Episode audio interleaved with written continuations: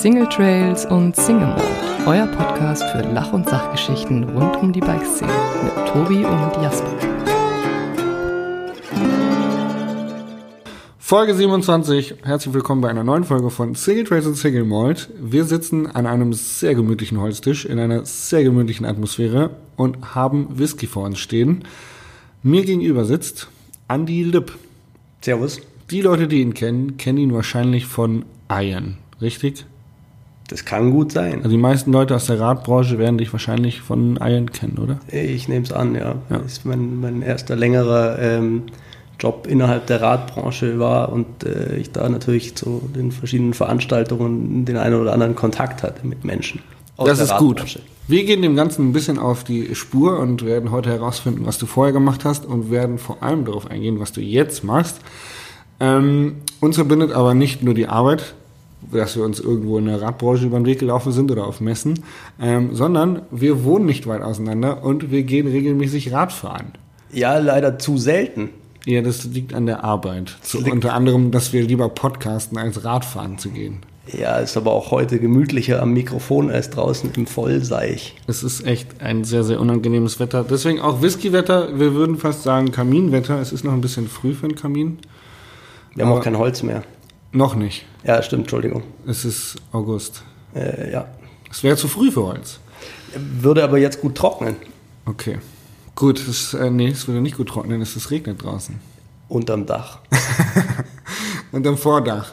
Ähm, wir trinken heute Whisky. Und zwar haben wir den Kaul Ila, den hatte ich schon mal. Ich weiß zwar nicht mehr genau wann und mit wem, aber das war die Whiskyflasche, die ich noch zu Hause hatte.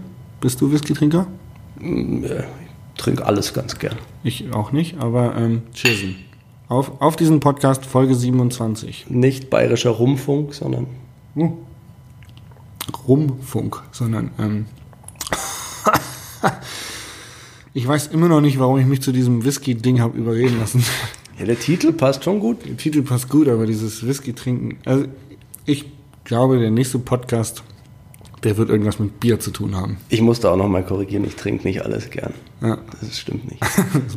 das. Lumumba finde ich schon den Namen des Getränks scheiße. Was ist das? Ich weiß es nicht.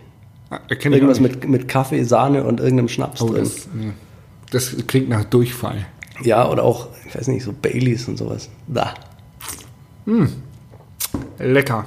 Ich kann mit, äh, mit, dem, mit dem Bierding, da können wir uns nochmal Bier ist zusammensetzen. super, Bier ist super. Wir haben auch schon Bier zugeschickt bekommen für unseren Podcast, was sehr, sehr lecker war. Ja. Davon habe ich noch die eine oder andere Flasche. Ja. Das heißt, du kannst gerne noch mal vorbeikommen. Wir trinken ähm, gebrautes Bier von Hans, glaube ich, hieß er. Mhm.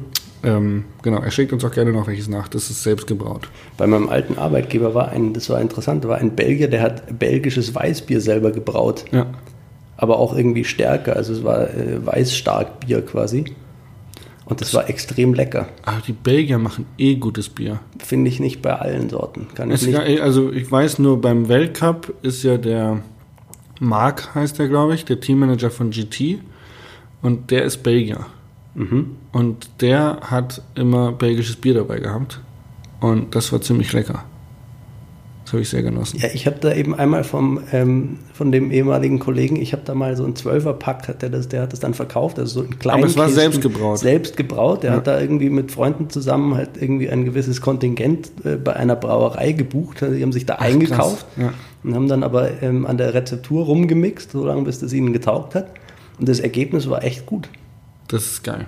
Das Also- ist sehr, sehr geil. Ja. Hut ab, Laurent, auch auf diesem Weg. Das war echt der Knaller.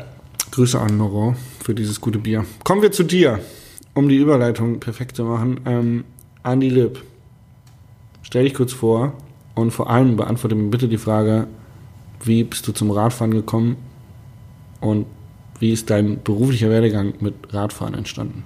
Ähm, ja, also ich bin der Andi, ähm, weil, wie der Jasper schon gesagt hat. Ich war mal eine Weile lang bei Iron beschäftigt, habe mich da ums Marketing im Fahrradbereich gekümmert, war fürs Team zuständig und für alles drumherum halt einfach auch, was dieses Marketingfeld da ausfüllt und ähm, was einen dann beschäftigt in dem, in dem Berufsfeld. Ähm, ich habe mich damals ganz bewusst in die Fahrradbranche beworben, weil ich einfach davor schon sehr viel oder sehr gern Fahrrad gefahren bin und einfach unglaublich Bock drauf hatte. Und ich bin großer Anhänger ähm, der, der Geschichte, dass einfach die Dinge, die einem Spaß machen, die macht man gut. Und deswegen ähm, wollte ich das machen und ich bin auch ein bisschen blöder Idealist vielleicht, weil ich mir halt denke, Mann, so wie das alles weitergeht mit immer mehr Menschen auf diesem Planeten oder dann auch insbesondere in den Städten. Und ähm, es funktioniert nicht mehr mit der individuellen Mobilität, wenn das Fahrrad da drin keine Rolle spielt. Ja. Und darum wollte ich in diese Fahrradbranche, weil ich da drin auch einfach eine ordentliche Zukunftsperspektive sehe. Und das macht es für mich als ähm, ja, Familienvater schon auch, das ist ein wichtiger Aspekt eigentlich in dem ganzen, wo will ich hin, was, was treibt mich um, was beschäftigt mich oder eben auch was bewegt mich. Und deswegen wollte ich, dass mich da auch das Fahrrad beruflich bewegt. Und was hast du vorher gemacht? Was hast du gelernt?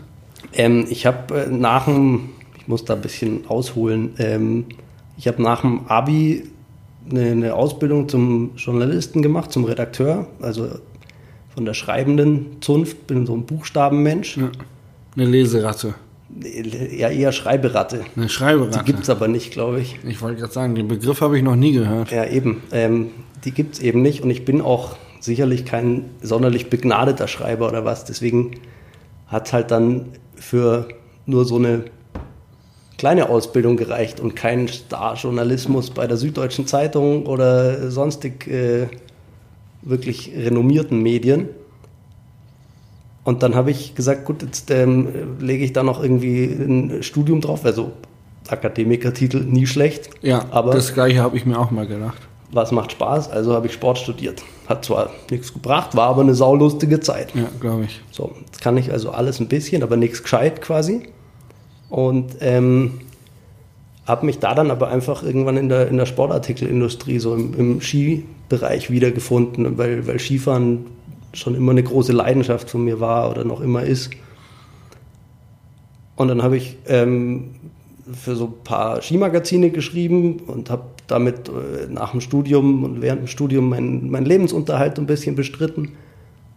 Und habe dann aber auch gemerkt, okay, ähm, da muss noch ein bisschen mehr gehen. Habe mich dann äh, auch in den, in den Outdoor-Bereich, also in den Sommer irgendwie reinbewegt. Da punktuell auch mit dem, mit dem Fahrradfahren beruflich schon zu tun gehabt. Hab dann irgendwann ein bisschen äh, für Scott gearbeitet. Und dann kam eines Tages der Anruf eines Kumpels, der sagt, ey, bei Iron, da wird eine Stelle frei. Das war damals, nachdem der, der Basti... Aber warst du dann selbstständig vorher? Ähm, ich war selbstständig und dann aber auch angestellt. Ähm, also in, teils, teils quasi. Genau, also genau. Unabhängige Jobs gemacht, wo du geschrieben hast und du hattest aber eine Anstellung bei? Genau, ich war dann bei zwei Agenturen ah, angestellt ah, okay. eine Weile lang. Ähm, war auch eine saukoole Zeit, habe ich ja. sau viel gelernt. Nicht nur in fachlicher Hinsicht, sondern auch einfach in, in ja, muss man schon sagen, menschlicher Hinsicht. Oder ich habe halt unterschiedliche Führungsstile von Leuten ja. auch kennengelernt. Das war für mich echt wichtig und prägend. Ja. Und ähm, ja, dann kam aber eben irgendwann dieser Anruf, ähm, ja, du könntest doch dich bei allem bewerben, so mit Textil, das wäre vielleicht genau dein Thema mit dem bisherigen Background und dem Werdegang, ähm, weil der Basti Dietz, das war damals mein Vorgänger bei allen, der hört auf. Ich, ja, super, danke für den Anruf, klingt cool, aber ich war genau in dem Moment, als der Anruf kam, ähm, mit meiner Frau zusammen oder meiner damaligen Freundin zusammen auf dem Weg ins Krankenhaus ähm, zum Geburtstermin unserer, unserer ersten Tochter. Und ich so, boah, ja, klingt verlockend, interessiert mich aber gerade 0,0. Ich habe gerade andere Probleme. Und ähm, dann habe ich halt, ja, logischerweise an überhaupt gar nicht, also ich habe da gar nicht mehr dran gedacht in irgendeiner Weise. Und ähm, nach vier Wochen war diese Stelle aber immer noch ausgeschrieben, habe ich gesehen und habe ich gedacht, okay, jetzt probiere ich das einmal.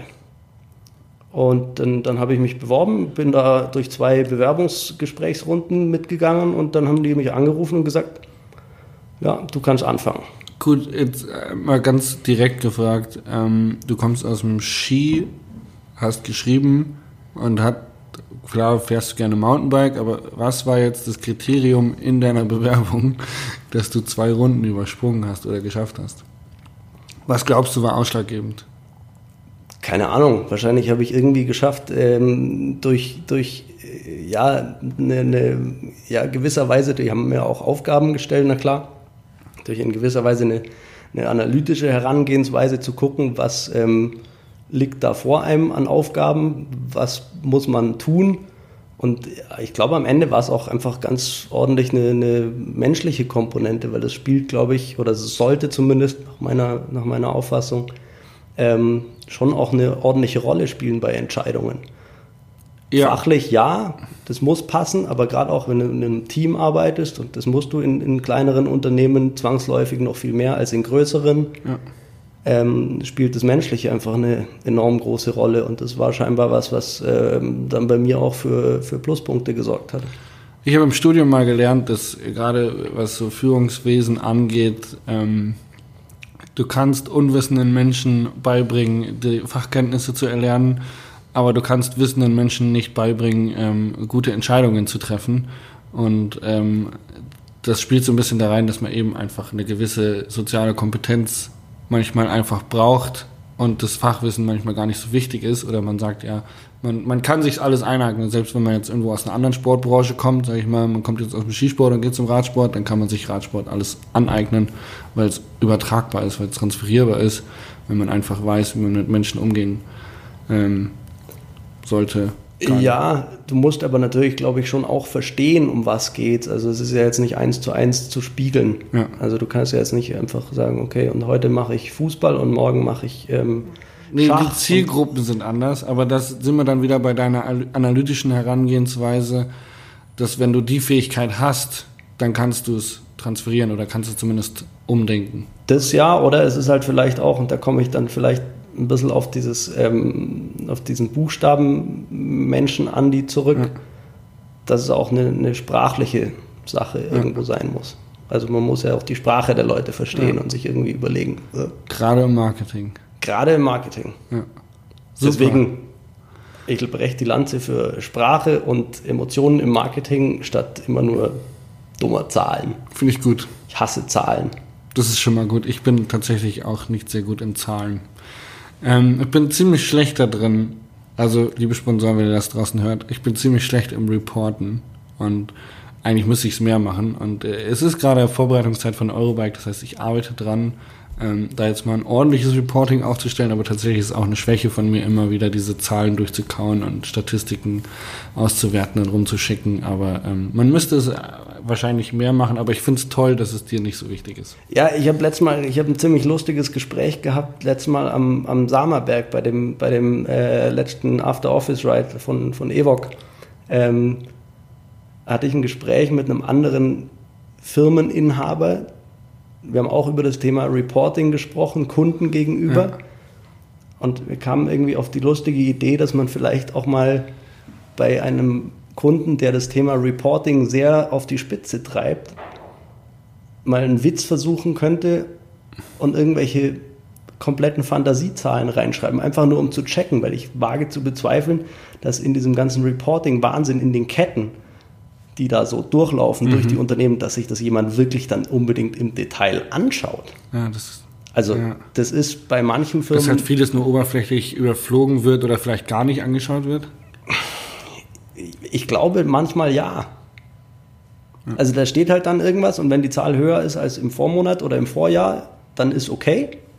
Aber ob das jetzt eine realistische Zahl ist, ob das stimmt, das weiß ich gar nicht, ob das überhaupt nachvollzogen wird. Und das konterkariert Reporting mal ganz krass. Ähm, ich weiß gar nicht, ob es der Podcast mit Chris Ettel war.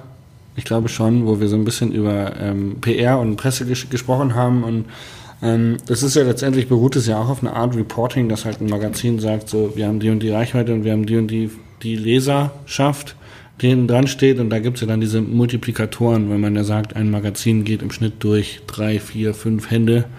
Und das ist ja auch immer so ein bisschen untransparent oder unmessbar.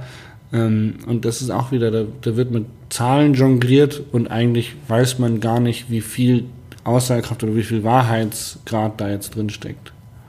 Ja, ähm, das stimmt. Und es ist natürlich auch in einem Bereich, der nicht digital passiert, ja. schwer messbar oder genau präzise zu sagen. Ja wie viel kommt denn da an? Also beim, beim Leser, bei dem, den man ansprechen möchte oder beim, beim Zuhörer oder beim Zuschauer. Das ist ja witzig, weil man natürlich im Online-Bereich, also kannst du ja, ähm, also Instagram zum Beispiel analysiert ja genau, wie lange du dir welches Bild anschaust. Ja. Und dementsprechend bekommst du auch ähm, Beiträge, wenn du jetzt, keine Ahnung, 1000 Leuten folgst, dann können dir ja nicht alle Beiträge von diesen 1000 Leuten angezeigt werden, sondern du bekommst dann die Beiträge angezeigt, die denen ähnlich sind, die du dir am meisten angeschaut hast. Ja. Und die analysieren ja alles. Und dementsprechend können die halt zielgruppengerecht genau den Inhalt streuen, den du gerne sehen würdest. Was ja im werbenden Bereich mit Cookies und so genau das gleiche ist, was im Internet passiert. Ähm, das ist natürlich bei einer Printanzeige, die man schaltet, null der Fall. Also du kannst ja nie im Leben nachvollziehen, wie viele Leute jetzt ähm, dein Produkt, was du irgendwo in einem Printmagazin durchgeblättert hast, wie viele das jetzt gelesen haben oder wie viele die Anzeige gut oder schlecht fanden oder Ja. wie viele draufgeklickt haben oder wie viele sich danach das Produkt im Ja. Laden kaufen wollten. Aber egal, das ist wieder eine Diskussion, die ist endlos und wir sind in einem digitalen Zeitalter angekommen. Ähm, du kommst aus der Schreiberwelt und wir waren bei äh, deinem Stopp, beru beruflichen Stopp bei Allen stehen geblieben. Und ähm, wir waren dabei, dass du die zweite Bewerbungsinstanz ähm, quasi bestanden hast und dann in die nächste Runde kamst. Und wie ging es dann weiter? Äh, ja, dann habe ich angefangen, da zu arbeiten. Und das habe ich dann fast vier Jahre lang gemacht. Was, Das ist jetzt super einfach ausgedrückt, dann habe ich da angefangen zu arbeiten. Aber du warst ja am Ende, warst du Marketingchef oder was? Für den Bike-Bereich ja, aber es gibt, weil Eiern, äh, das wissen wahrscheinlich die Leute da draußen schon, ähm, aber vielleicht nicht alle. Eiern kommt ursprünglich aus dem Wassersport und ähm, hat deswegen zwei Departments, eins für den Wassersportbereich und eins für den Bike-Bereich. Und ähm, notwendigerweise sitzt dann da auch jemand, der die Klammer für diese Marke für beide Bereiche Ja. zusammenhält. Okay, ja. Und das war mein Chef, Ja. der, der Head of Marketing bei Iron. Und ich war dann wiederum aber für Bike, den Bike-Bereich verantwortlich. Was auch für mich, ähm, also ich hätte diesen, diesen Wassersportbereich ganz einfach fachlich nicht abdecken können, weil ich davon viel zu wenig Ahnung habe. Nach wie vor. Schade eigentlich, gell? Ja, aber es ist halt dieses Oberbayern. Man Ich kann komme ja. ich komme aus Hannover und ganz viele meiner Freunde aus Hannover, ähm, also auch Radsportfreunde, sind alle Surfer. Also kommen vom Surfen. Das ist total weird, weil hier in Bayern denkt ja keiner an Surfsport. Aber oben aus in Hannover, also ich werde ja, also ist mal relativ viel mit Surfen ähm, tatsächlich konfrontiert. Ja. Also da ist gerade, glaube ich, Hannover die Ecke, weil du halt den letzten, oder das ersten, ersten richtigen Hügel hast nach der Küste mit dem Ja. Deister und dem Harz. Ähm, du hast noch diese Überschneidung von äh, Windsurfern, Surfern und Radfahrern. ja schauen müsste Iron eigentlich dorthin übersiedeln. Ja, finde ich eh gut. Um- Hannover braucht mehr Bike-Industrie. Ja, Finde ich gut. Ja, und dann, ähm, und äh, wo, wo waren die Leute dann unterwegs? Richtung, Richtung Dänemark? Ja, und, genau. Äh, Die fahren halt hoch an die? Küste, ja. Fehmarn, Dänemark, Ja. da die Ecke.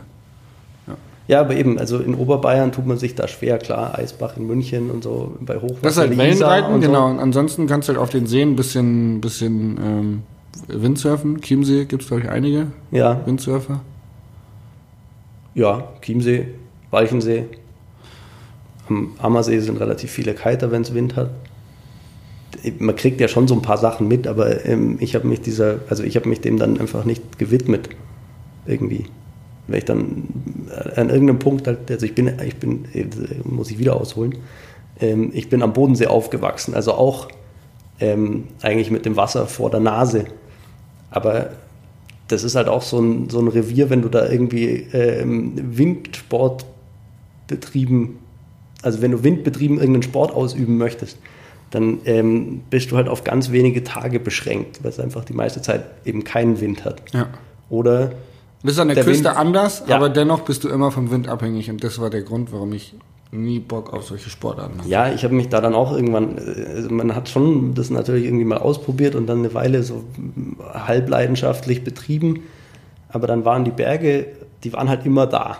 Also Die- die sind Bregenzer da. Wald, Und die manchmal Ostschweiz und Schnee, manchmal auch im. Regen. Genau, die bleiben da halt auch stehen. Also Ja. Erosion Ja. spielt sicher irgendwann eine Rolle, aber das erleben wir ja nicht mehr, bis die dann weg sind. Es sei denn, du wärst unsterblich. Davon, Äh, das wage ich zu bezweifeln. Definitiv, nein.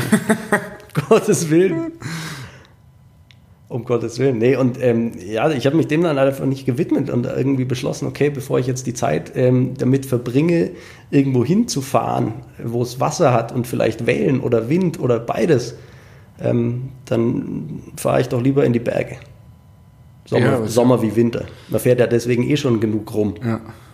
Ja, definitiv. Aber ist ja praktisch, wenn man sie dann unmittelbar vor der Nase hat. Da kann man sich jetzt am Bodensee jetzt nicht beschweren. Nee, ähm, ziemlich, ziemlich geile Kombi. Also gerade im Sommer muss man echt sagen, so die Gute Ausgangslage. äh, Baden gehen, Radfahren gehen Richtung Bregenzer Wald und dann schnell wieder ähm, an See und Baden und Eis und Jetzt haben wir jetzt eigentlich tatsächlich ja wirklich die, den Spannungsbogen perfekt hinbekommen, ähm, um quasi nochmal auf deine Marketing-Aktionen bei Iron einzugehen. Es war schon auch ir- irgendwo immer als Aufgabe definiert, ähm, Surf und Mountainbike zu vereinen. Das heißt ja auch Surfing Trails. Ist, ist es der Claim, der das offizielle? ist, ähm, das ist Oder ja, ist es, war das nur eine Kollektion? Nee, das ist der Claim für, für den Bike-Bereich. Ja. Der eigentliche Claim lautet Surfing Elements. Okay, ja. Und äh, da war es ja schon eine Aufgabe, das irgendwie immer zu, zu verbinden. Was ja dann nicht so Genau, einfach ist, oder? genau. Also der, der, der Rob, der Rob J, hat da ähm, ja schon relativ früh, der war der er- erste Iron-Teamfahrer überhaupt, ähm, der hat es versucht in Worte zu fassen oder halt umzusetzen und das hat er, glaube ich, also nach meinem, nach dem, wie ich das einschätzen kann, auch ziemlich gut geschafft, nämlich einfach ein spielerisches Fahren auf dem Trail. Ja. Dass man einfach ähm, ja, schnell unterwegs ist, logisch, aber jetzt nicht auf Geschwindigkeit ausgelegt, also kein, kein Nicht Rennsportler, gegen die Zeit, nicht also gegen nicht, die Zeit, nicht genau, sondern kein Gegner, sondern halt ähm, gegen dich selber, gegen die, gegen die ähm, Schwerkraft oder halt gegen den, den äh, Rollwiderstand und alles, was dann halt auf dem Trail so daherkommt und man hat einfach eine, eine, eine spielerisch flüssige Ja. Fahrweise, die da an den Tag gelegt werden soll. Das soll dieses Surfing Trails im Prinzip ähm, verkörpern. Ich habe es versucht immer so zu umschreiben, dass es wie eine Art, ja, es, es ist Freeriden, aber nicht als Kategorie, sondern irgendwie als, ähm, als Mindset im Kopf. Also ist dann egal, ob du auf dem Hardtail sitzt und da äh, vernünftig fährst und deine Gaudi hast oder ob du halt auf dem Downhill da sitzt. Solange du da deinen Spaß hast und diesen Trail nach, nach allen Regeln deiner dir zur Verfügung stehenden Kunst ähm, schreddest, Ja. flapsig ausgedrückt, dann, ist das, dann, dann passt es, dann ist das Surfing Trails. Es hat sich ja auch absolut in den Klamotten wiedergespiegelt, ähm, weil die ersten Mountainbike-Hosen oder die, ich weiß nicht, ob es immer noch so ist tatsächlich, ähm, sind ja eigentlich auf Basis einer Surf-Shorts. Also oben der Verschluss ist ja häufig mit, ähm, mit einem Schnürsenkel gewesen, anstatt mit einem Druckknopf und sowas. Genau, was lustigerweise die Leute irgendwann total scheiße fanden. Ja. Gesagt haben, was ist denn das? Also es war so ein volles ähm, Love- or Hate-Thema. Echt, oder? So, einige fanden es super cool, andere fanden es super. Ja, interessanter, weil das auch so, so. Feedbacks kamen, ja, ähm, boah, an den Bändeln, wenn ich mir jetzt einen Barspin da rauszock, da bleibe ich doch hängen. Aber ich habe von den Leuten, die das mal gesagt haben, nie einen Barspin gesehen. Ja, also wahrscheinlich, weil sie Angst vor den Bändeln hatten. Ja. Oh Gott. War Iron eigentlich eine der ersten Mitwettbewerber von, ich würde, also um das mal kurz, ich muss anders anfangen, entschuldige. Ähm, ich glaube, Maloja war eine der ersten Marken, die bisschen Farbe oder Lifestyle in Bike-Klamotten gebracht hat. Also es gab ja ganz, also angefangen hat ja alles dann irgendwie mit Motocross-Klamotte, die dann in Bike-Klamotte rübergegangen sind oder Downhill-Klamotte übergegangen sind, wie Original Battle Gear, aka OBG oder so, ganz früher eben. Und dann gab es eben ganz viele äh, Spandex-Klamottenhersteller und irgendwie grausame Styles, die auch heute noch um die Ecke fahren. Und Maloja war, glaube ich, eine der ersten Firmen, die quasi ein bisschen ähm, Funktion Funktionales mit coolem Design ähm, kombiniert hat. Und ich glaube, dass Iron der erste Mitwettbewerber in diesem Bereich war oder eine der ersten Firmen, die auch auf diesen Style-Zug aufgesprungen ist, was Funktion und Style verbindet? Boah, weiß ich nicht, ob ich das zeitlich so ähm, auf die Reihe bringen würde, aber auf jeden Fall ist es so, dass Maloja ähm, Marken wie Iron definitiv die Tür aufgemacht hat. Ja. Weil bis Maloja kam, sahen Fahrradklamotten halt einfach nur scheiße aus. Ja. Ja, In Europa zumindest. Also sicherlich in, in, in USA, Kanada waren, waren mit Marken wie Sombrio und so schon ein paar unterwegs, die, die ähm, da stylmäßig Vorreiter waren und einfach auch schon was Vernünftiges ähm, auf den Markt gebracht haben. Aber eben im europäischen Bereich oder im europäischen Markt war, glaube ich, Maloja wirklich, das waren diejenigen, die angefangen haben, dass man ähm, sich als Fahrradfahrer auch mal im Spiegel angucken konnte. Davor war das ja echt immer eher, naja, speziell. Sehr, sehr speziell. Wir hatten das Thema neulich im Podcast ähm, über die Style-Polizei, was darf man tragen und was nicht. Wer ihn noch nicht gehört hat, kann ich nur empfehlen. Ich glaube, es war Folge 25. I'm not sure about it. Ich kenne mich da in Ähm, eurer Durchnummerierung nicht ganz so aus. Ich habe mir jetzt viele wie- Folgen angehört, aber Wie europäisch war deine Arbeit bei Iron oder wie international? Mh, international ja, aber schon noch relativ stark auf Europa äh, konzentriert. Okay, also wenn ich dich jetzt fragen würde, wo ist der größte Unterschied zwischen einem ähm, Enduro-Fahrer aus Amerika und einem Enduro-Fahrer aus Deutschland? Gibt es da so ähm, Unterschiede, wo man sagen würde, ja, die Amerikaner sind eher so und so und so und so und die Deutschen eher so und so und so und so? Meinst du den Enduro-Fahrer, den Freizeit-Enduro-Fahrer Ja, oder den, Enduro-Renn nee, oder den nee, Enduro-Rennfahrer? Freizeit- Freizeit-Enduro-Fahrer, Freizeit, Ich glaube, das ist Breitensportler. Das, ich glaube, dass das Enduro-Thema in den USA nach wie vor sehr viel äh, stärker dem, dem, also generell, dass der Rennsport in den USA noch einen größeren Stellenwert eigentlich hat. Ne, Auch wenn es, ja. auch wenn es zahlenmäßig in der Zwischenzeit in Europa, jetzt, ähm, gerade Deutschland, Österreich, Schweiz, ähm, Südtirol mit eingeschlossen dann auch Frankreich schon äh, sehr, sehr große, gute Rennserien für den, für den breiten, für den ambitionierten Breitensportler gibt. Aber ich glaube, dass Rennsport generell vom Downhill ausgehend in der, in der Breite im US-Markt noch einen viel größeren Stellenwert hat als bei uns. Die haben viel so Vereinsrennen und Clubrennen, Ja. was bei uns gar nicht stattfindet. Ja. Also die haben so ganz kleine Club Races, wo die sich dann, keine Ahnung, die Woche bei dem Verein treffen und zwei Wochen später sind sie beim nächsten Verein fünf Dörfer weiter, wo es dann gefahren wird, oder fünf, Sta fünf Städte weiter, äh, wo dann gefahren wird. Und so Vereinsrennen gibt's ja eigentlich kaum. Und wenn es sie gibt, kommt der BDR und sagt, ihr dürft sie nicht veranstalten, es ist kein gemeldetes Rennen oder sowas. Oder ihr habt den Helm zu früh ausgezogen oder. Ja. Das, äh, hast du mitbekommen, Ja, ja, deswegen spiele ich drauf Enduro an. Ich DM. das nur ziemlich lustig. So, Ähm, in, bei der Enduro DM in Willingen ist es so, dass das Ziel von der letzten Stage war, glaube ich, 100 Meter Sichtweite von eigentlichen Ziel, wo man den Transponder abgeben musste, entfernt. Und einige Fahrer sind von der letzten Stage mit offenem Helm oder abgesetztem Helm bis ins Ziel gerollt und wurden dann vom BDR zur Strafe gebeten, ähm, ich glaube 50 Euro zu bezahlen. Waren es 50 oder 150? ich, keine Ahnung. Ähm, 50 oder 150 Euro zu bezahlen aufgrund dessen, dass sie während der Rennveranstaltung ihren Helm nicht richtig geschlossen oder nicht richtig aufgesetzt haben.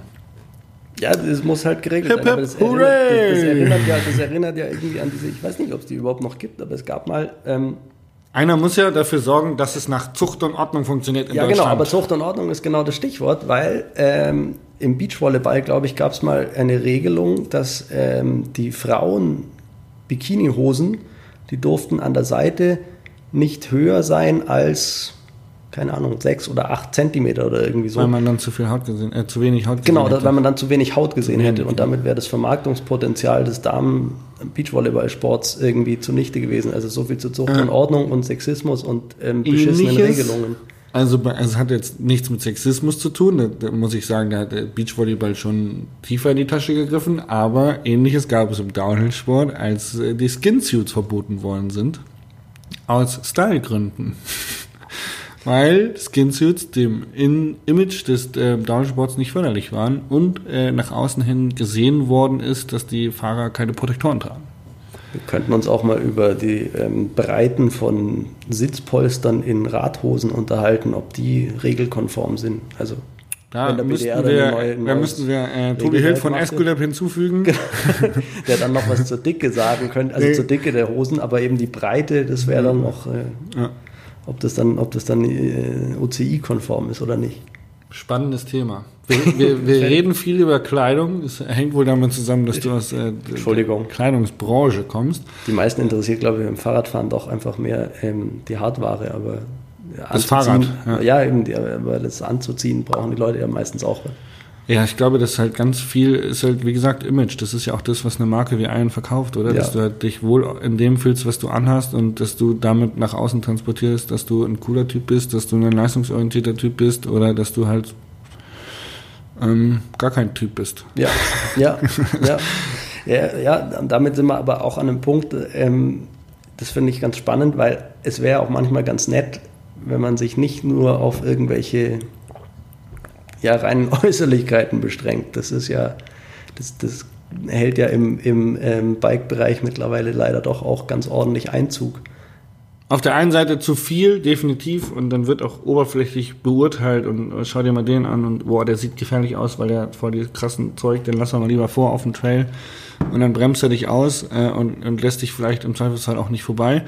Ähm, äh, an, andersrum passiert es aber auch genauso im, im äh, neulich mit Karin Pasterer drüber gesprochen im, im Bereich Frauen und Männer, dass halt eben äh, Frauen total unterschätzt werden auf dem Mountainbike und dann nicht vorgefahren lassen werden.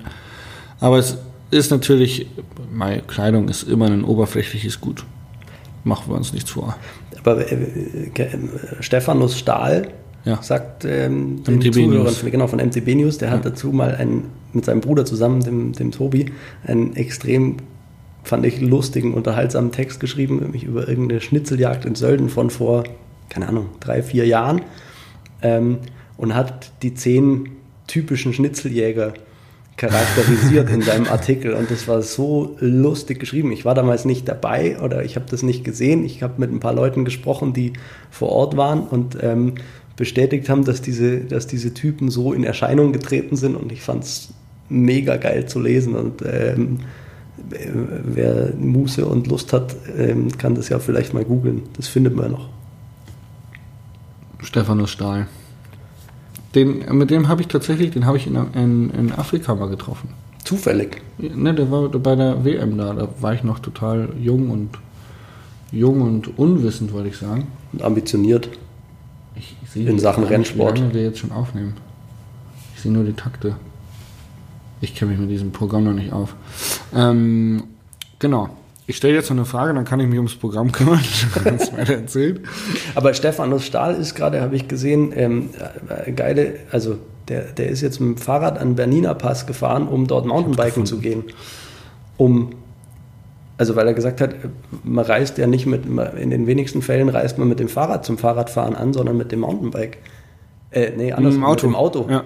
Und er ist jetzt mit dem Fahrrad Und er ist jetzt scheinbar mit dem Fahrrad, also zumindest äh, wenn ich den, den Instagram-Post irgendwie richtig ähm, gedeutet habe. gedeutet habe, ja. dann ist er da jetzt mit dem Fahrrad hingefahren. Wie viele Kilometer sind das für äh, nicht geografische Menschen? Keine Ahnung. Schon ein paar. Vor allem, es geht immer flussaufwärts, heißt immer leicht bergauf. Ähm, ja, das wäre nichts für mich. Ich komme aus dem Downhill-Sport. Für mich ist alles, was Radfahren länger als eine Stunde dauert, ist für mich immer Qual. Ich bin so der typische Stundenfahrer. Eine Stunde Enduro, finde ich geil.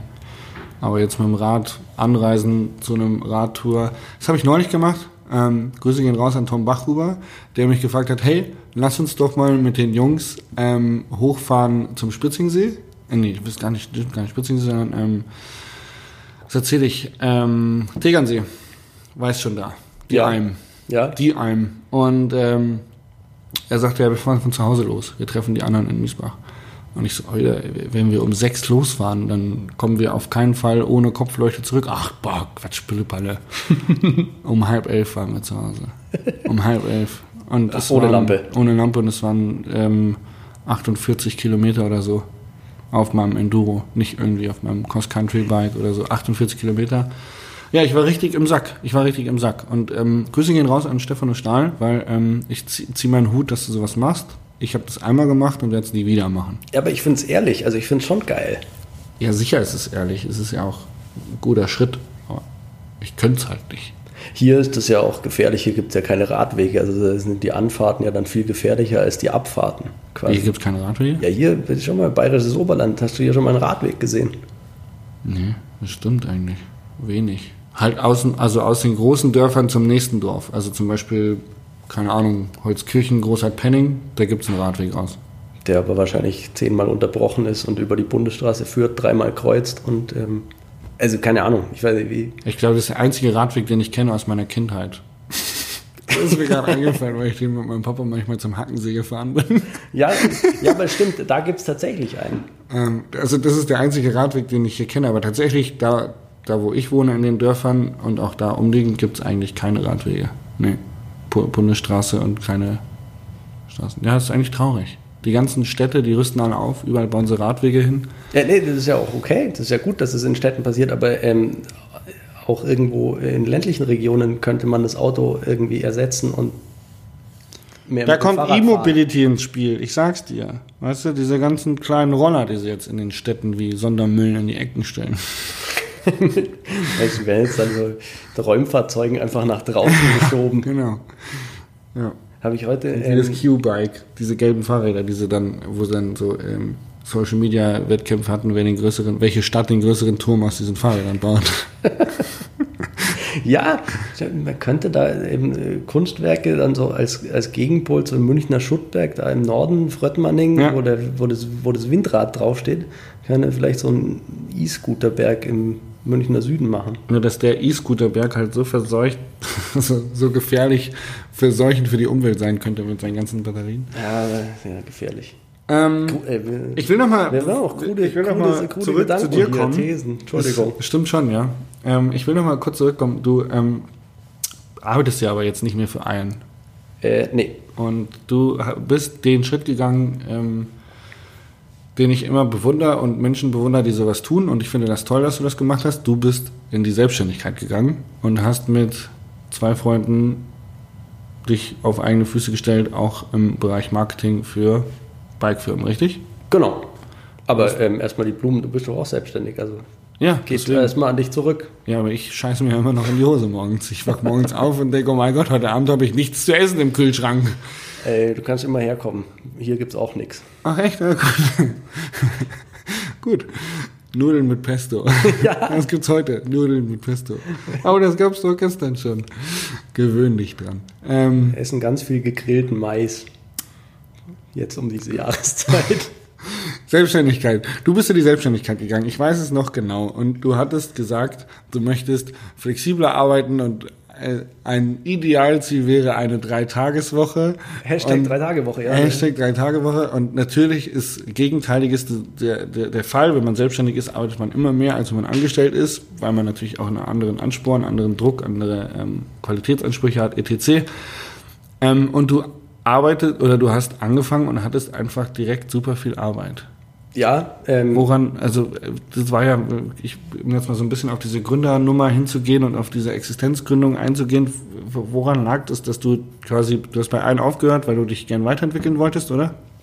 Ja. Und erst dann bist du in die Selbstständigkeit gegangen und bam, waren Aufträge da. Wie hast du das eingeleitet? Ja, das ging jetzt nicht ähm, von jetzt auf gleich. Also ja. Das hört sich jetzt so an, als hätte ich einfach nur irgendwo einen Knopf gedrückt und dann waren da irgendwie fünf Kunden angestanden. Das stimmt so natürlich nicht. Ich habe ähm, genau wie die beiden anderen auch, wir haben relativ lange schon in dieser, in dieser Branche oder mehrere Jahre in dieser Branche gearbeitet, haben da uns natürlich auch ein, ein gewisses Netzwerk aufgebaut und haben einfach, also da kann ich jetzt nur für mich sprechen, ich habe einfach immer gesagt, ich will überall, wo ich dann aus eigenen Stücken aufhöre zu arbeiten, und das habe ich überall aus eigenen Stücken gemacht, gesagt, ich will die Tür so zumachen, dass ich sie jederzeit wieder aufmachen könnte. Mhm. Ähm, und dadurch habe ich halt auch wahrscheinlich einen ganz vernünftigen Ruf da draußen bekommen innerhalb der Industrie. Ähm, vielleicht finden mich die Leute dann auch noch ganz nett und ähm, denken, ich kann ein paar Sachen in diesem, in diesem Marketingbereich und mache da einen vernünftigen Job und das haben wir halt einfach genutzt und haben halt dann schon ähm, ab dem Moment bei mir, wo klar war, ich höre auf bei einen, habe ich ähm, in diesem Netzwerk die Info gestreut und dieses Netzwerk gewissermaßen aktiviert und gesagt, hey, ähm, ich habe Folgendes vor. Wenn ihr Interesse oder Bedarf habt, dann lasst uns mal an den Tisch setzen und sprechen. Und aus diesen aus diesem Streuen der Informationen sind dann tatsächlich sehr schnell Gespräche, sehr konkrete Gespräche geworden und aus diesen so konkreten Gesprächen dann sehr schnell ähm, Aufträge. Und dann haben wir einfach zum Unternehmensstart angefangen zu arbeiten. Die Auftragsbücher eigentlich voll gehabt und haben direkt anfangen können zu arbeiten. Ähm, wir haben ein bisschen übergangen, wer ihr seid, was ihr eigentlich macht. Ähm, wir heißen, oder wir haben uns tatsächlich, das ist äh, Den, das ist auch eine ge- lustige Geschichte, weil es kam ja auch erst viel später. Also ihr habt ja, bevor ihr euren Namen hattet, bevor ihr euer Logo hattet, habt ihr eigentlich erstmal gearbeitet. Ja, ja, wir hatten eben Kunden und wir hatten alles und wir hatten aber kein Büro und irgendwie keinen Namen. Und das ist jetzt bescheuert, wenn man drei Menschen, die eigentlich mit Texten, mit Marketing und mit Sprache beruflich viel zu tun haben und man stellt denen dann die Aufgabe so, und jetzt findet für euer eigenen Unternehmen, für euer eigenes Unternehmen einen Namen. Das war die schwierigste Aufgabe überhaupt. Wir haben ein Dreivierteljahr lang gehirnt, wie wir uns nennen wollen und sollen. Und es kamen total bescheuerte Vorschläge, es kamen, glaube ich, nach wie vor auch ganz coole Vorschläge, aber wir sind uns halt einfach nicht einig geworden. Und spätestens, wir, wir haben dann auch, wir haben ja auch Tipps bekommen von verschiedensten Seiten, wir Ja. sollen uns irgendwelche bewusstseinserweiternden Getränke, ähm, Wie hieß das Getränk nochmal von vorhin mit Sahne und Mopi? Lumumba, Lumumba vielleicht? haben wir nicht probiert. vielleicht Lumumba? Nein, aber irgendwer hat gesagt, wer war denn das? Ich weiß es nicht mehr. Irgendwer hat gesagt, ähm, ja, ihr dürft eben keinen Gin Tonic nehmen, sondern ihr müsst zum Beispiel mal, deswegen äh, vielleicht auch äh, gut für euch, zum Beispiel mal einen Whisky probieren. Das regt dann den Kopf viel mehr an, um Ja. auf gute Gedanken zu kommen. Ähm, also wir haben das alles probiert und wir kamen aber auf keinen grünen Zweig. Es war furchtbar. Und dann hatten wir Einfälle, da haben wir gedacht, an dem Abend, boah, geil, das ist es. Und am nächsten Tag, Ah, ja, fuck. Ja. Okay, ähm, Buchstaben. Okay, komm auf den Punkt. Wie heißt ihr jetzt? Äh, Wir heißen jetzt Tanne 9, was dann eine recht pragmatische Geschichte war, weil wir in der, in der von der Tannstraße ähm, unser Büro sitzen haben. Und die Herleitung hat aber trotzdem auch gepasst, weil wir Wald eigentlich ganz geil finden. Ja. Also in, in jeglicher Hinsicht. Als ähm, wichtigen Bestandteil des Ökosystems, als äh, Spielplatz, als Rückzugsort, als, keine Ahnung, Inspirationsquelle. auch als Energiequelle, um mit Holz zu heizen. Ja. Also ähm, e- egal wie, der Wald ist einfach ein recht schöner Fleck und dann haben wir gesagt, wir heißen jetzt Tanne 9. Und damit ist eine Marketingagentur Ja, genau, so eine einen, Marketing einen Namen, hat einen Namen bekommen. War recht, äh, es war, es war eine schwere Geburt. Man merkt es jetzt beim Erzählen, auch das Erzählen war schon eine schwere Das war schon Geburt. schwierig, gell? Erzählt war schwierig, der Name war noch viel schwieriger. Nee, ähm, ja genau, und das machen wir jetzt halt und arbeiten da für, für ein paar wirklich, wirklich coole Firmen. Also für, für Bike Components äh, haben wir die Freude den, den, oder haben das große Glück, den, den Blog dort schreiben zu dürfen und ähm, in die ganze Unternehmenskommunikation stark mit eingebunden zu sein. Für Track mache ich einiges und ähm, ja, Man merkt auf jeden Fall, dass äh, dir vor allem Kommunikation wichtig ist. Kommunikation in, in Wort und Schrift und in, in Verständnis, also Kommunikation auf verschiedenen Ebenen, wenn ich das so sagen darf. Ja, weil, weil ich einfach mit, weil ich gerne mit Menschen ähm, Ja. irgendwie mich austausche. Das ist mir wichtig. Tatsächlich, ja, ist schon cool. Super interessant. Spaß. Wir haben vorhin schon mal ähm, darüber gesprochen. Ähm, du hattest gesprochen, dass ein Hersteller in äh, einem Brandbook ähm, formuliert hatte, warum wir nicht mit Arschlöchern zusammenarbeiten. Und äh, wir haben vorhin kurz darüber gesprochen, dass es eigentlich auch äh, unsere oder auch vor allem auch eure ähm, Unternehmensphilosophie ist, dass man halt ungern mit Menschen zusammenarbeitet, die einen, einen Kraft kosten. Und äh, würdest du sagen, dass das eine der tollsten Sachen der Selbstständigkeit ist? Dass man Absolut. sich entscheiden kann, mit wem man Ja. arbeitet. Also, weil du auch gesagt hast, das Arbeitspensum, ja, Logo, das ist schon hoch, aber ähm, das ist auch okay, weil es bringt halt auch wiederum eine gewisse Flexibilität mit sich. Und dann kann man jetzt eben auch mal aus der Reihe Fahrrad fahren gehen und sagen, ja, heute sind die Bedingungen einfach geil und vor allem ist es jetzt mal nichts los und ich gehe jetzt eine Runde drehen. Das schätze ich schon sehr. Oder ich kann es familiengerecht irgendwie gestalten, was jetzt auch kein zu unterschätzender ja. Nachteil, äh, ja, ja, Vorteil klar. ist. Du hast, du hast Kinder, ich nicht, ich habe nur einen Hund, aber ähm, auch ich kann mich sehr flexibel nach meinem Hund richten. Ja, ich muss meinen Kindern noch das Kläffen beibringen. Das, ist, das hilft schneller. für den Postboten. ähm, wie ist es, äh, wie ist die Wahrnehmung von, ähm, ich bin, äh, ich gehe hin und stelle mich vor als ähm, Teil einer Firma im Bereich Marketing oder ich gehe hin und stelle mich vor als äh, Marketingagentur? Gibt es einen Unterschied? Ja, schon. Also ähm, ich glaube, dass du als Dienstleister schon oftmals eher ja, du bist, du, du bist halt plötzlich wieder eher der Bittsteller. Ja.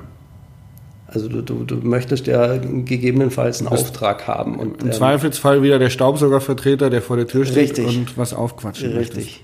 Ähm, Glaubst du, dass Türen früher zugemacht werden, wenn du als Agenturler vor der Haustür stehst? Mitunter ja.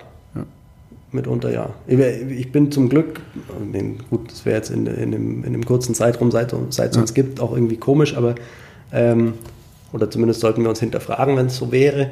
Ähm, ich bin zum Glück noch nie in diese Situation gekommen, dass ich wirklich so als Bittsteller irgendwo auftreten muss. Ich klopfe auf Holz, dass das irgendwie Wahnsinn, ich So als. Sponsoring-Nehmer, ich muss das immer machen. Ja, ich meine, wir müssen Part of my auch daily mal, ja, life. Wir, ja, wir müssen halt schon Ja. auch irgendwie, irgendwie fragen oder gucken. Ähm, und, und wenn dann aber mal die Tür geöffnet ist, dann, dann äh, ist man halt auch sehr stark in der, in der Bringschuld. Ähm, was auch völlig fein ist, das ist einfach ein Teil des Deals. Äh, aber es verändert sich eben, weil du, weil du fragst, wie ist die Wahrnehmung. Ähm, sie ist anders, wenn du, wenn du nicht mehr markenzugehörig, sondern irgendwie dein eigener Chef oder eben dein eigener Unternehmensvertreter bist. Inwieweit wird, also ich weiß es gar nicht, inwieweit wird in der Mountainbike-Branche viel mit Agenturen zusammengearbeitet? Ist es, ist es häufig nur Grafik, die ausgegeben wird, oder sind es, ist es dann auch sowas, wie wo du sagst, einfach nur Texte schreiben?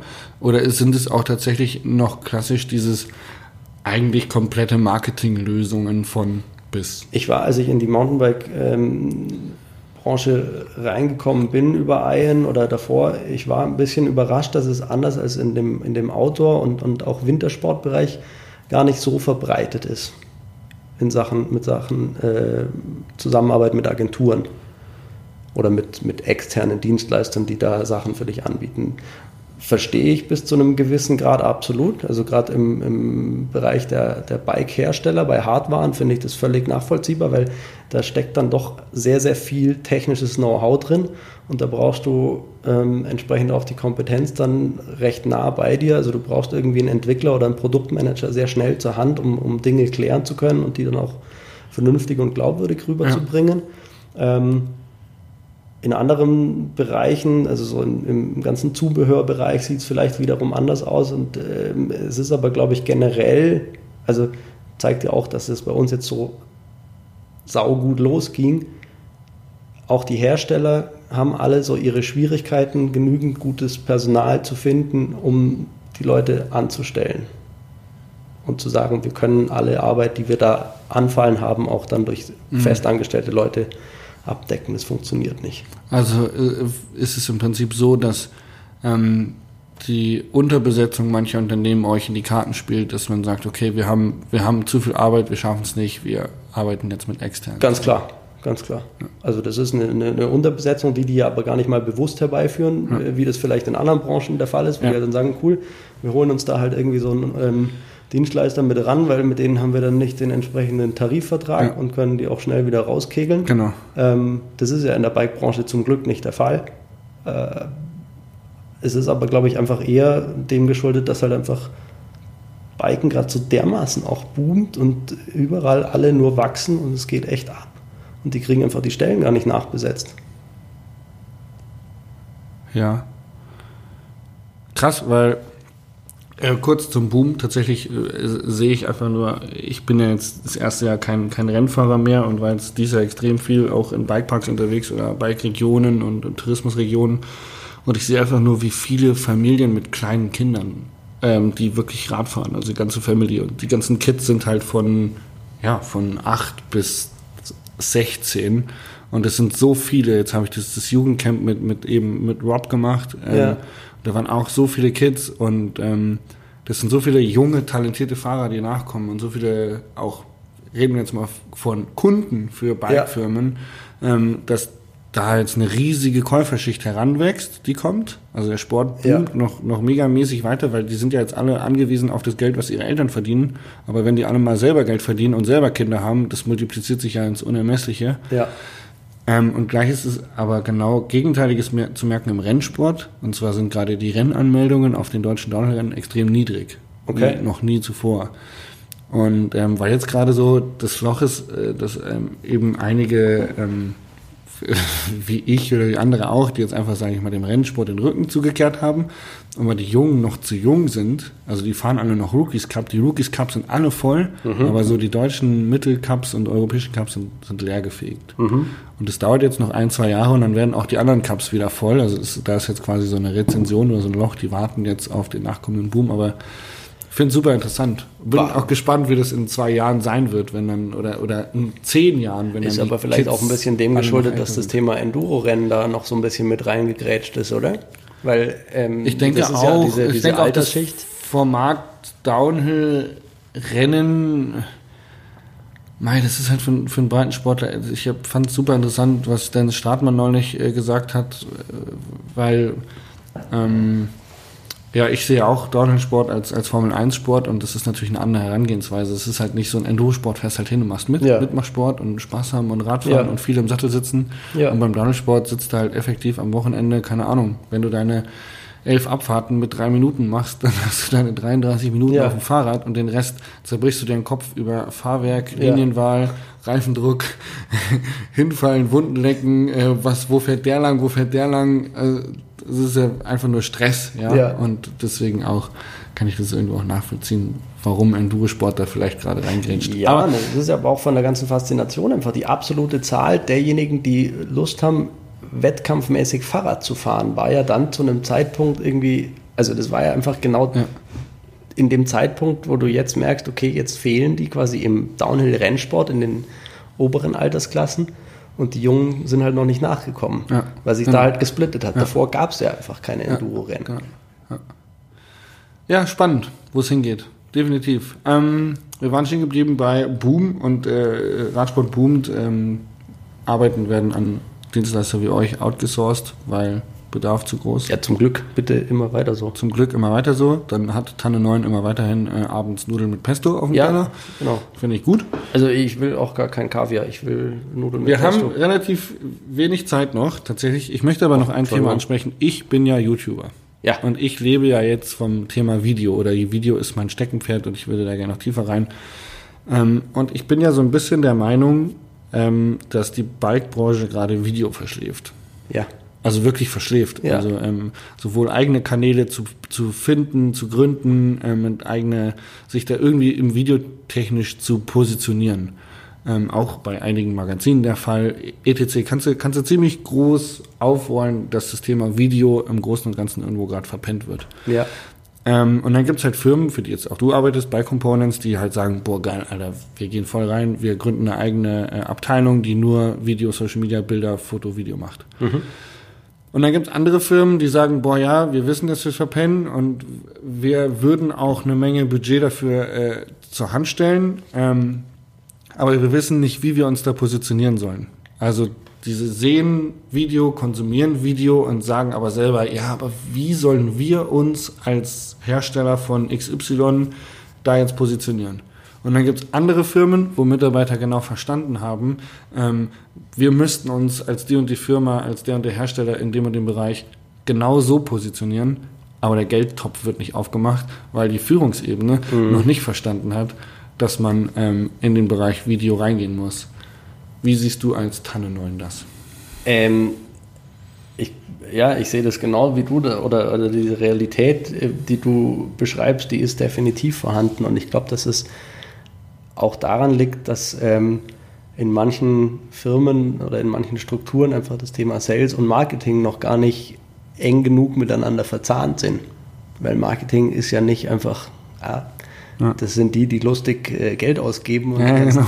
Videos gucken. Das ist ja eben nicht die, die Realität, sondern ähm, das Ganze ist ja eine Anschubhilfe für den Vertrieb, nichts anderes. Und natürlich eine Imagepflege. Deswegen, ich glaube oder ich hoffe, dass es, dass es ein, ein, also ich hoffe es für dich persönlich natürlich, ich hoffe es aber auch ganz generell für die Firmen, dass es ähm, da noch mehr oder schnelleres Umdenken gibt. Das ist gar nicht einfach, denke ich, weil ähm, es ist ja nicht nur dann das, das Heil in der Flucht nach vorne in Richtung YouTube oder andere Videokanäle, sondern es muss halt generell abgestimmt sein, wo platziere ich welche Botschaften und wen spreche ich denn auf welchen Kanälen an. Und das wird halt schon immer komplexer. Ja. Das muss passen. Also ich bin ja auch einfach, ich bin ja echt ein, ein Magazin-Fan, wenn ein Magazin gut gemacht ist. Ich bin ein großer Verfechter und Fan davon. Weil du beim äh, Klogang gerne was Haptisches in der Hand hast? Oder? Ja, nicht nur, nicht nur um es jetzt hart zu sagen, beim, beim Kacken, sondern halt einfach auch so, ähm, mal in der Bahn oder ähm, irgendwo, wenn ich draußen in der Sonne im Liegestuhl liege, da habe ich keinen Bock, einen Rechner auf dem Schoß zu haben oder äh, also Hand Videos am Handy angucken. Vielleicht bin ich auch zu alt dafür schon. Das finde ich Ja, halt, ich glaube, das, klingt Da voll ich- fies, aber Ja, ich es glaube ja, weil so. ähm, auch, auch deine Stadtmann hat es auch neulich gesagt, dass dieser, dieser Billo-Konsum viel und schnell und so Instagram, wie man halt durchscrollt und konsumiert und so, man nimmt sich eigentlich keine Zeit mehr, wirklich Qualität, Qualität zu konsumieren, wie du sagst, ein Magazin durchzublättern und zu lesen. Ähm, äh, ich bin da, weiß Gott, kein, gut, kein Experte, bist, ja. weil ähm, das ist dann in der, in der ganzen Wahrnehmungspsychologie verankert, welche Hirnkapazitäten für welche Aufnahmekanäle denn notwendig sind. Aber Lesen fordert natürlich den Kopf anders als ein Bewegtbild oder auch anders als ähm, was Akustisches. Also jetzt, ich, ich finde es saustark, dass, dass du und der Tobi, dass ihr diesen Podcast macht, weil ich schon glaube, ähm, das ist auch ein super, wir haben auch da vorhin mal drüber geredet, ähm, dass das die Transitzeiten, also die Zeiten, wo ich jetzt irgendwie keine Möglichkeit habe, mich visuell auf was anderes zu konzentrieren, weil ich zum Beispiel Auto fahren muss, dann ist einfach der, der Kanal übers Ohr halt einfach super, um mich unterhalten zu lassen oder mich mit Informationen auch unterhalten zu lassen, weil das ist ja dann im Prinzip der Schlüssel, dass ich die Leute informiere, aber das auf eine Weise, die einfach cool rüberkommt. Ähm, und da muss man halt einfach den richtigen, die richtige Abmischung irgendwie finden und sagen, wen erreiche ich denn zu welchem Zeitpunkt? Ja, weil Video ist natürlich immer an visuell au auditiv gekoppelt. Also du musst deine volle Konzentration auf den Kasten vor dir stecken, Ja. weil sonst kriegst du nichts mit. Richtig. Und beim, bei einem Podcast, bei einem, bei einem Radio kannst du, äh, kannst du nebenbei was schneiden, Auto fahren, keine Ahnung. Ähm, bei Instagram scrollen kannst du aber nebenbei Radio hören. Ja. Also doof gesagt, das ist halt immer nur ähm, Aber du, entkoppelt teil, aber du teilst ja schon Video wieder, brauchst du beides. Ja, und du teilst ja aber in dem Moment dann schon wieder, also äh, du, du teilst ja, wenn du dann schon wieder zwei Kanäle im Sinne von Instagram und ähm, Podcast zum Beispiel hast, du teilst ja schon wieder deine Aufmerksamkeit. Ja. Und damit bleibt schon wieder nur die Hälfte hängen. Ja. Und das ist irgendwie, oder die Hälfte wahrscheinlich, äh, es springt halt mal hin und her. Ja, Also genau. mal hörst du mehr auf den Podcast und mal guckst du mehr aufs, aufs Telefon.